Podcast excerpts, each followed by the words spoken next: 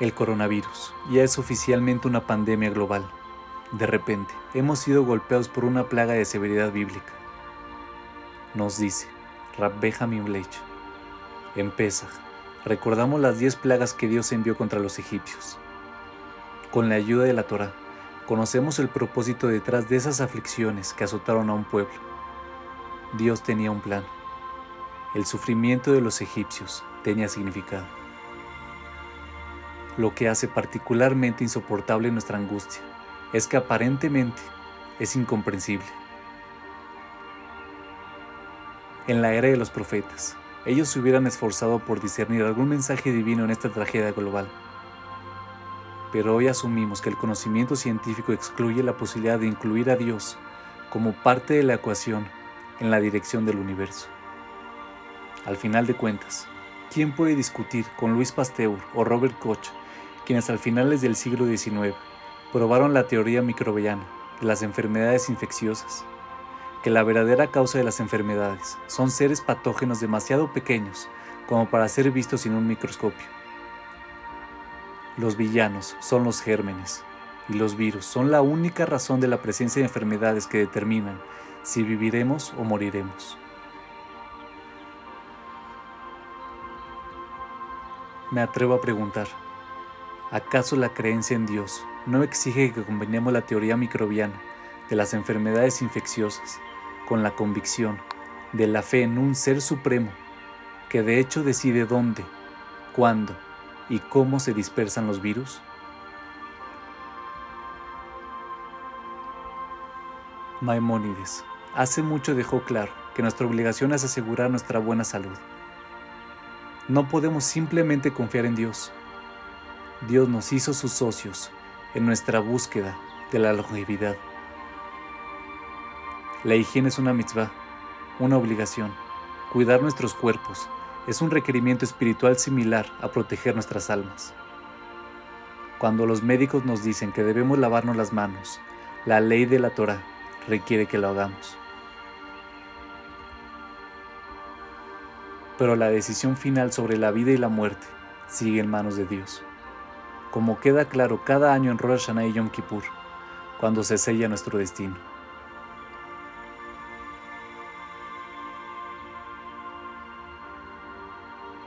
Por eso me sorprende que entre las muchas sugerencias respecto a cómo contrarrestar y superar el coronavirus, oigamos tampoco la palabra Dios y la posibilidad de que esta pandemia traiga con ella un profundo mensaje divino. Obviamente, no soy un profeta, pero hay una idea que creo que vale la pena considerar. Todo padre sabe que una de las respuestas más obvias cuando un hijo se porta mal es lo que comúnmente se conoce como tiempo fuera. Se restringe al niño para que no pueda disfrutar de actividades placenteras. El niño ve interrumpida su vida normal. Eso lo alienta a reflexionar sobre su desobediencia Es demasiado considerar que cuando nuestro mundo cae cada vez más bajo nuestro compromiso con la virtud, que Dios responda con un virus que obligó a millones a un tiempo fuera de cuarentena y reclusión?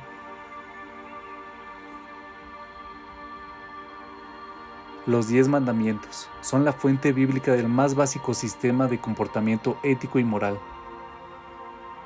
Ellos representan la primordial justificación para nuestra existencia sobre la tierra los comentaristas señalan un número extraordinario.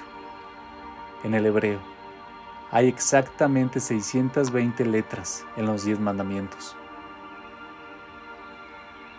Puede parecer que 620 es un número sin ningún significado teológico particular. Hubiera sido perfecto y fácilmente comprensible si en los 10 mandamientos hubiera exactamente 613 letras. Esa es la cantidad de mitzvot que la Torah dio al pueblo judío. Los diez mandamientos son los principios inherentes a toda ley judía. Pero ¿cuál es el significado de las 620 letras? Los sabios explican que si bien el número de mitzvot para los judíos son 613, el número 7 representa las leyes universales que comúnmente se conocen como las siete leyes de los descendientes de Noah, las cuales son requeridas como un mínimo para toda la humanidad. Por lo tanto, 620 es la suma de 613 y 7, la totalidad de la guía divina, tanto para los judíos como para el resto del mundo. Pero esto no termina ahí. El valor numérico o la gematría de la palabra hebrea keter, que significa corona, es 620. Encima de cada rollo de la Torah se coloca un keter, una corona. El simbolismo es obvio. La corona sobre la Torah demuestra la relación de los diez mandamientos con el resto de la Torah. De esos diez mandamientos, que en número de sus letras equivalen a 620, tenemos los principios que subsecuentemente encontraron expresiones en toda la Torah. El Keter, la corona, es el símbolo más poderoso de nuestra conexión con Dios. Quizás necesitamos considerar la aflicción actual del mundo no solo en un contexto de una enfermedad causada por agentes patógenos, sino como un mensaje divino para recordarnos que recibimos nuestras vidas para investigar, con significado y virtudes, tal como Dios lo definió en los diez mandamientos.